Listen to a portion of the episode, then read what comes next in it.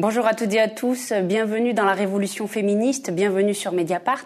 Je reçois aujourd'hui une activiste mauritanienne qui force le respect pour son engagement sans faille dans un pays où lutter pour les droits des femmes revient à risquer sa vie, à risquer la prison.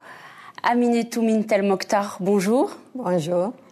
Vous êtes une figure du militantisme en Afrique. Vous êtes la présidente de l'Association des femmes chefs de famille de Mauritanie. Depuis des décennies, vous œuvrez pour les droits des femmes, contre le mariage forcé d'enfants, l'esclavage, l'excision. Vous incarnez cette histoire longue euh, de la dynamique féministe et émancipatrice en Afrique qu'ici en Occident, on n'a pas forcément envie de voir ou de considérer sous le poids des fantasmes et des clichés les, femmes représentent un peu plus de la moitié euh, de la population en Mauritanie, mais elles continuent d'être très très largement défavorisées au sein de la société. Quel est selon vous aujourd'hui le plus gros problème auquel les femmes mauritaniennes doivent faire face? Merci. Tout d'abord, euh, je remercie, je remercie Mediapart euh, pour l'invitation, pour m'avoir donné l'occasion vraiment de m'exprimer en tant qu'Africaine, en tant que Mauritanienne et en tant que militante de droits de l'homme. Euh, donc, euh, pour répondre à votre question, la femme mauritanienne aujourd'hui, sa priorité, c'est l'éducation, tout d'abord. Parce que les statistiques aujourd'hui des femmes sont beaucoup supérieures aux hommes. Nous avons 52,99% de la population. Donc, c'est un pourcentage assez élevé par rapport aux hommes. Donc malheureusement, euh, la question de l'éducation pose problème. C'est-à-dire qu'elles n'ont pas accès à l'éducation Elles ont accès à l'éducation, mais il y a beaucoup de déperditions scolaires au niveau des secondaires et c'est rare que 10% euh, ou 5 même arrivent. Et quelles sont les raisons de, de cette déperdition? Donc le mariage précoce, les mutilations génitales féminines, la pauvreté des familles, le taux de divorce très élevé. Donc, c'est les femmes qui prennent en charge socialement après le divorce les enfants. Donc, la priorité aussi souvent euh, traditionnellement donnée à l'éducation des garçons que celle des filles. Les violences qui prennent de l'ampleur au niveau de la société mauritanienne, particulièrement euh, les jeunes filles et les petites filles, et surtout euh, dans les zones euh, les plus pauvres, dans les familles les plus diminuées, les plus exclues, dans les ménages les plus défavorisés, et tout cela. Donc tout ceci contribue à la déperdition scolaire et aussi à la réticence des familles d'envoyer leurs filles à l'école ou un peu loin. Et vous l'expliquez comment? Parce qu'on est dans un pays euh, qui se trouve euh, dans une zone euh, qui est une poudrière, la poudrière du Sahel, mais aussi dans, un pays qui est une république islamique qui obéit à la charia. Est-ce que c'est là que se trouvent aussi les raisons de, cet encouragement à, à ce que les femmes n'aillent pas à l'école, qu'elles restent à la maison, au foyer? Euh, en réalité, il y a le développement du Coran extrémiste religieux en Mauritanie, ce qui freine euh, l'éducation des filles, ce qui constitue aussi un obstacle à l'évolution, à, euh, l'égalité et à l'émancipation des femmes, parce que le discours, c'est un discours paternaliste, c'est un discours fanatique qui est hostile euh, à l'éducation moderne qui est hostile à l'émancipation de la femme. Et la preuve en est que depuis 2012, nous avons une loi de lutte euh, contre les violences basées sur le genre qui est dans les tiroirs de l'État jusqu'à aujourd'hui parce que tout simplement, euh, le Parlement ne veut pas voter cette loi parce qu'un Parlement composé euh, des fanatiques, des traditionnels euh, féodaux et tout ça. Donc c'est une situation qui... On va en parler, mais d'abord on va s'arrêter sur votre parcours à vous, l'intime et politique. Vous avez enduré ce que vous dénoncez. vous avez été marié de force à l'âge de 13 ans. Vous avez été victime de gavage, cette coutume ancestrale qui consiste à gaver de nourriture les petites filles dès le plus jeune âge pour qu'elles deviennent obèses, un critère de beauté pour qu'elles trouvent ensuite un mari. Est-ce que ce sont ces événements, ces drames qui vous ont fait qui ont fait naître en vous ou qui ont déterminé une conscience féministe? En réalité, moi, je suis née dans une famille moyenne, donc euh, je devais être comme toutes les filles, gavée, mariée très tôt, euh, ne pas aller à l'école, rester à la maison comme la plupart des filles. Donc, euh, heureusement pour moi, j'étais une petite fille rebelle qui a refusé de rester à la maison.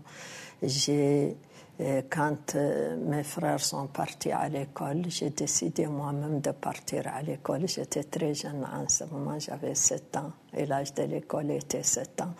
Donc, euh, j'ai intégré le cursus scolaire. et votre famille vous a laissé, vos parents euh, vous ont laissé intégrer Ma famille m'a laissé parce que j'ai passé tout le temps à pleurer, à demander à partir avec mes frères parce que je ne voulais pas me séparer d'eux. Et là, ils ont accepté. Donc, j'ai refusé le gavage, malgré qu'on m'a envoyé chez la, la gaveuse. J'ai refusé le gavage. Expliquez-nous cette coutume.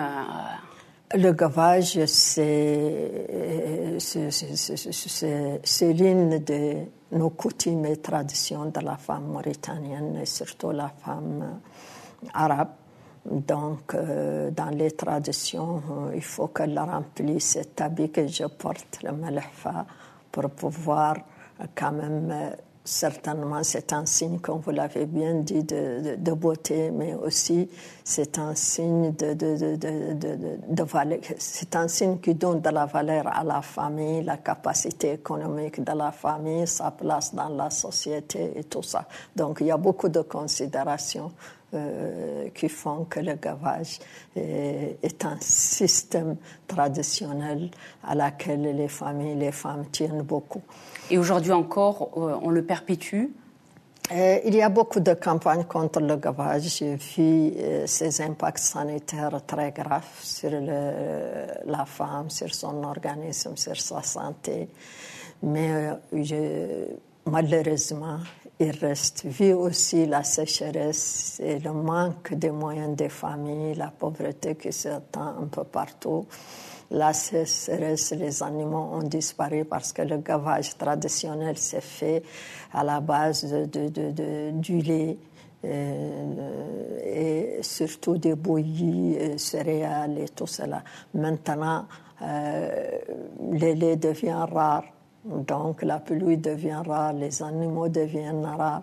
Donc, et puis avec l'éducation, avec euh, l'éveil des populations, et particulièrement les femmes qui n'acceptent plus le gavage, les jeunes filles qui ont tendance aujourd'hui, qui sont ouvertes, au monde, qui, qui, est vraiment de, avec les nouvelles technologies, l'accès aux informations et tout ça, ils rejettent euh, le gavage, mais il continue à exister malheureusement par des produits euh, nocifs qui sont euh, vraiment en général des corticoïdes ou autres et qui portent un grand danger à l'organisme femme. Et vous, comment vous avez réussi justement à, vous sortir de, cette trajectoire à laquelle vous étiez assigné, ce mariage de force à l'âge de 13 ans, je le disais? Euh, Il faut dire que moi, mes parents m'appelaient la rebelle parce que je n'ai jamais accepté d'obéir à ces valeurs traditionnelles qui sont néfastes et qui ne correspondent pas à mes désirs personnellement.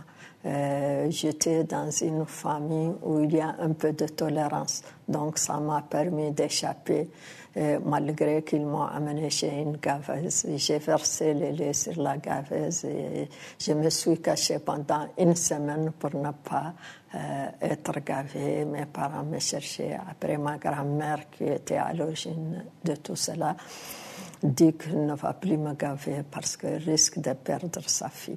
Il faut dire aussi que j'avais une tante qui a été gavée et elle a failli euh, perdre sa vie.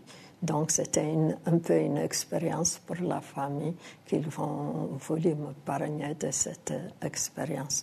Quant au mariage, j'ai milité très jeune, à l'âge de 11 ans. Vous avez fini en prison mm, Oui justement. Qu'est-ce qui s'est passé? Racontez-nous. J'étais une militante de. J'étais très jeune pour militer sérieusement et connaître les objectifs, avoir, mais j'étais attirée par les mouvements de gauche dans mon pays et donc les mouvements démocratiques. J'ai intégré ces mouvements très jeune, à l'âge de 11 ans. Donc j'étais vraiment turbulente. J'étais parmi les services d'ordre des manifestations. J'étais au niveau des écoles aussi, menace des grèves et tout ça. Ce qui m'a amené euh, parfois à m'affronter avec la police, avec les autorités et ils voient en moi une menace de ces greffes qui ont ébranlé les pays, avec bien sûr d'autres. Et c'est dans ce cadre que j'étais arrêtée. Mais cela n'a pas empêché qu'on vous marie à un vieil homme? Non, je n'ai pas marié un vieil homme, j'ai marié quand même un homme plus âgé que moi. Parce que tout d'abord, ce n'était pas, c'était tout simplement accepté pour me faire sortir de la situation. Donc j'étais dans une situation où il fallait vraiment sortir euh, du carcan, euh, de la prison familiale à la prison policière. Donc, c'était quelqu'un qui n'était pas vieux, mais c'était plus vieux, en tout cas plus âgé que moi. Il avait à peu près vers les 35 ans et moi j'avais 13 euh, ans.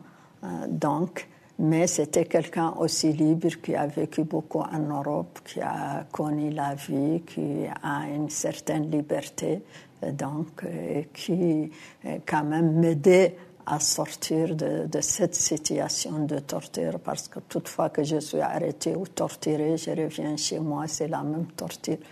Donc, euh, j'avais une situation intenable de, vraiment, je ne pouvais pas vivre dans ça. Cette pression policière, Et puis, on partage les mêmes, j'ai oublié qu'on partage aussi les mêmes idées.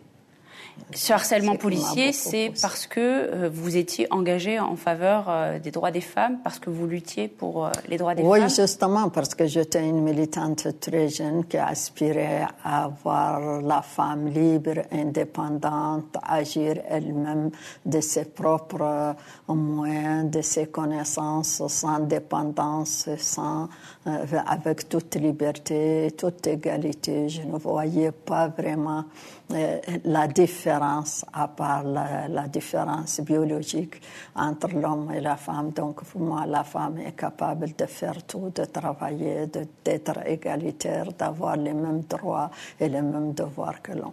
Depuis, vous ne lâchez rien, depuis cette adolescence euh, déjà militante. Euh, en 2014, il y a une fatwa qui a été lancée contre vous par un groupe euh, salafiste euh, mauritanien. Qu'est-ce qui vous est arrivé et, qu'est-ce que cette fatwa a changé dans votre quotidien, euh, notamment sur le plan de la, sécurité? Parce que euh, avoir, être sous le coup d'une fatwa, ce n'est pas rien. Ok, merci. C'est une très bonne question. en tout cas, en ce qui concerne les regrets, je ne regrette rien dans ma vie parce que j'ai milité très jeune. Donc, euh, mon combat continue, mes convictions continuent, donc je ne regrette rien et je continue, Inch'Allah, jusqu'à la fin de ma vie. Et pourquoi Quant on a lancé cette fatwa sur vous? La fatwa, euh, la fatwa, elle a plusieurs... Euh, c'est une fatwa qui a été organisée en réalité par le pouvoir public en collaboration avec ses agents de renseignement parmi les, les, les, imams, parmi certains imams ou certains soi-disant imams, parce que je ne suis au ulama ou je ne sais pas, je ne suis pas sûr qu'ils le sont. Donc, euh, elle a été, elle a été lancée contre moi parce que je touche euh, des questions des droits des femmes qui sont sensibles, comme euh, les questions d'héritage, comme les questions de l'égalité entre les sexes, comme les, questions, euh, le droit de la femme à l'accès à la propriété des terres foncières, les terres cultivables, comme le droit à la femme de, de garder l'héritage de ses enfants, de, de, garder son héritage, son droit d'accès aux sphères de décision, de défendre tous les droits qui lui sont euh, en droit. Et quand on vous écoute, on a l'impression de, relire Les Impatientes de Jaili Amadou Amal, euh, un livre bouleversant sur la condition des femmes au Sahel. Je ne sais pas, peut-être que vous l'avez déjà lu, vous le connaissez? Oui, j'ai entendu parler, je n'ai pas lu. C'est un livre qui brise les tabous, les mêmes que ceux que vous brisez, le mariage forcé, le viol conjugal, la polygamie. Mhm. Comment faire progresser les, droits des femmes quand la charia, la loi islamique, euh, appliquée selon diverses lectures euh, plus ou moins extrêmes selon les pays musulmans, est la source du droit? Nous sommes dans une république islamique. La Mauritanie est une république islamique, mais une république islamique sophiste. Donc il y a une très grande différence entre les sophistes et les autres religion. Donc, puisqu'il y a beaucoup de tolérance, il y a aussi l'ouverture, il y a l'ouverture à tout.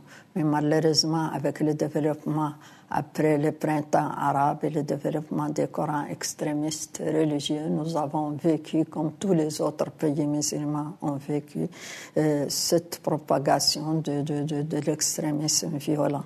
Donc, euh, vous savez que nous sommes frontaliers au Mali. Donc, à ce niveau-là, nous n'avons pas accepté d'être endoctrinés d'être enchaînés en tant que femmes par des nouvelles lectures et une nouvelle religion qui n'a rien à voir avec le sophisme. Parce que le, sophisme donne la liberté, donne l'égalité et prend quand même euh, beaucoup de droits que nous défendons que nous certainement euh, aussi euh, nous savons que chaque religion euh, évolue selon le contexte et selon la nécessité. Et malheureusement, c'est avec les lectures novateurs de la religion, malheureusement, beaucoup de nos pays arabes sont encore sur le statu quo traditionnel. Mais concrètement, vous, euh, quand, quand, quand, vous menez vos actions féministes, comment ça se passe euh, quand vous avez des chefs de tribu, quand vous avez des oulémas qui euh, viennent vous dire que le combat que, que, que, vous portez, il est contraire à la religion il, il nuit même à la religion? J'ai bien eu des femmes même. J'ai eu des hommes, j'ai eu des tribus, j'ai eu des oulémas, j'ai eu des imams et beaucoup de gens qui disent que je suis euh, contre la religion, que je suis en train de... Euh, que je, je, constitue, mais il y en a même qui partent jusqu'à dire que je constitue un virus pour la société.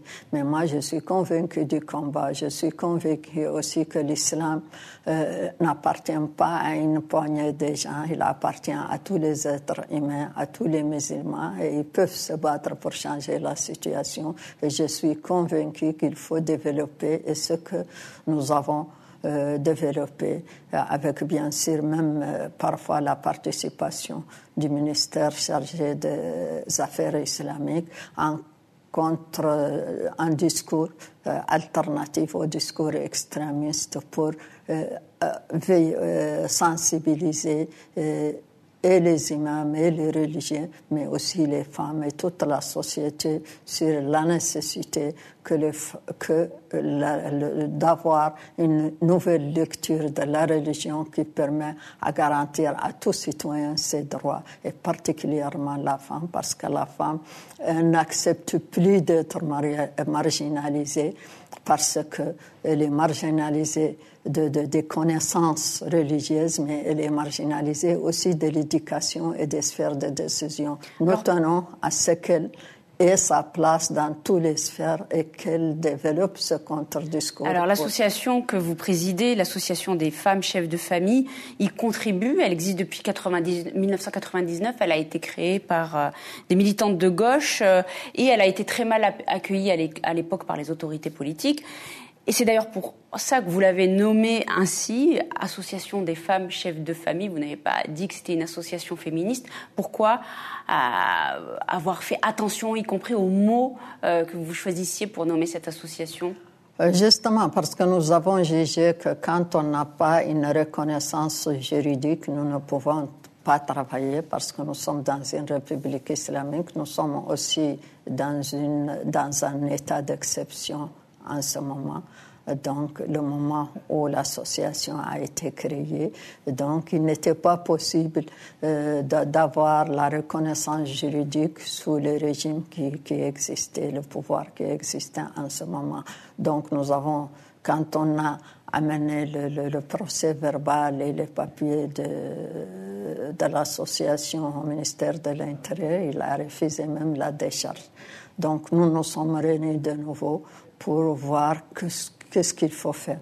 Est-ce qu'il faut continuer à lutter dans la clandestinité ou est-ce qu'il faut reconnaître, euh, faire euh, les moyens de faire reconnaître euh, l'association On a décidé de changer le nom, de mettre l'association des femmes chefs de famille parce que c'est une question sociale qui peut ne pas attirer l'attention euh, du législateur. Et donc, elle on a changé mon nom parce que mon nom c'est Aminetou Eli et nous avons mis Aminetou Mokhtar et c'est quelqu'un d'autre qui a fait quand même l'enquête de la police, l'enquête judiciaire et tout ça. Et nous avons reçu le récépissé le même jour, la reconnaissance juridique. Donc c'était là euh, l'historique de ce nom-là qui est là. Et, et, du changement aussi dans mon nom.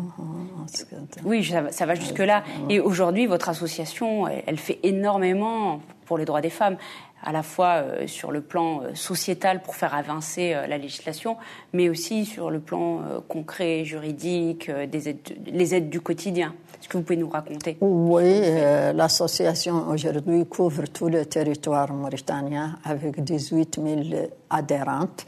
Donc, elle travaille sur tous les plans donc, euh, des droits des femmes et des enfants. Nous travaillons sur l'égalité sans réserve donc sur la révision des lois, sur la création des lois. Et nous avons, avec une autre association, déposé euh, en 2012 la loi sur les violences faites aux femmes.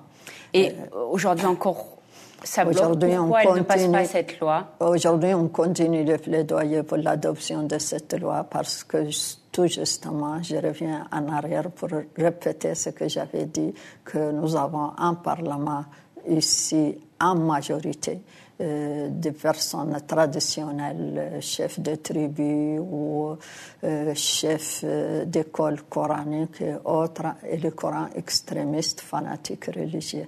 Et c'est eux qui résistent aujourd'hui. Il faut aussi savoir que cette loi aussi touche à l'intérêt masculin et à l'intérêt de ceux qui ont de l'argent, les biens et qui vivent de la pédophilie, je le dis, à tous les niveaux qu'ils soient dans notre pays ou dans d'autres pays, parce qu'ils ont les moyens. Et nous sommes un pays où le mariage précoce, le mariage des enfants, a le taux le plus élevé. Comment vous envisagez votre rôle de féministe, de lanceuse d'alerte sur la situation des femmes mauritaniennes, alors même que les, méfaits que vous dénoncez et qu'il faut dénoncer viennent accréditer les clichés qui circulent sur l'Afrique et sur euh, la religion musulmane? Comment vous faites pour ne pas être manipulé? Nous avons beaucoup de problèmes, nous, en tant qu'association au niveau de la Mauritanie. On n'a pas, euh, c'est-à-dire on n'est pas accrédité au niveau des institutions avec qui on travaille, mais on est toléré quand même, on fait notre travail librement. Il faut dire que euh, nous faisons beaucoup de travail que d'autres ne peuvent pas faire. Nous avons aussi, nous sommes prêts en tant que membre de cette association et en tant qu'équipe d'affronter tous les problèmes et tous les murs qui se dressent contre les droits des femmes. Mais justement, celui-ci, comment faire pour ne pas être taxé d'islamophobe, euh, vous, euh, lorsque vous présentez la situation aujourd'hui des femmes mauritaniennes? Vous savez, nous, on n'a pas, on n'a pas peur d'être taxé de n'importe quoi. Ça, ce n'est pas notre faiblesse, nous.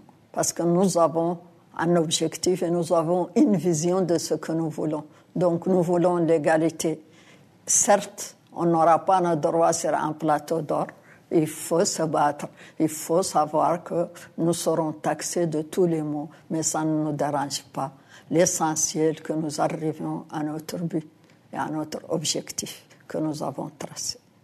Et comment vous gardez foi dans votre engagement euh, depuis toutes ces décennies sachant que vous évoluez dans un environnement aussi hostile, une société aussi conservatrice? C'est les convictions, c'est pas facile. Je, suis actuellement, il y avait, il y a de cela trois mois, j'étais victime d'une tentative de meurtre par un imam et un, un, prêcheur. Il m'a agressé dans, une dans un commissariat de police. Donc, en plus, là où je devais être protégée, là où les citoyens doivent être protégés. Mais je n'ai pas peur des agressions, je n'ai pas peur aussi de ceux qui m'attaquent, parce que j'ai un objectif et j'ai des convictions. Et quand on est armé de principes et de convictions, on n'a peur de rien. On sait qu'on va mourir. Vaut mieux mourir en, luttant contre les injustices que mourir endormi ou mourir par accident. Par autre. Aujourd'hui, quels sont vos projets? Voilà, aujourd'hui, euh, nos projets, c'est d'arriver à adopter, euh, à réviser tout d'abord la loi, le code de la famille, parce que toute discrimination, toute évolution des droits des femmes sont sur la base du code de la famille. Donc c'est le code de la famille qui régit l'évolution et les discriminations. Donc les discriminations, si on arrive à réviser le code du statut personnel, à la faire adopter, le code euh, qui régit la famille, donc on peut faire évoluer les droits des femmes. Parce que ce code traite de la famille dans toute sa globalité, les violences, euh, la prise en charge sociale, le développement des droits, tout, tout, tout, tout. Donc, c'est de la famille que par tous les droits des femmes. Donc, si on arrive à ce qu'ils soient révisés et adoptés. Le, la deuxième, euh, euh, le, deuxième aussi thème, c'est celui de l'indépendance économique des femmes. Il faut que la femme puisse faire face aux dégradations de l'environnement, au changement de climat et à cette pauvreté elle, elle est plus que exposée que jamais euh, à cause de l'ignorance, la pauvreté, le manque de prise en charge sociale, euh, le, manque d'accès aux sphères de décision parce que les femmes sont tout le temps léguées à la troisième ou quatrième place. Donc c'est un peu partout en Afrique et dans le monde et dans mon pays particulièrement. Donc notre, euh, notre rôle notre objectif, c'est d'amener la femme à la place qu'il faut avec toute égalité, tout respect et toute garantie euh, de, ses droits, euh, de jouissance de ses droits. Merci Aminetou d'être passé nous voir à Paris. Euh, on vous souhaite beaucoup de force, beaucoup de courage pour ce combat si essentiel. Je dis à très bientôt à celles et ceux qui nous regardent, qui nous écoutent sur Mediapart.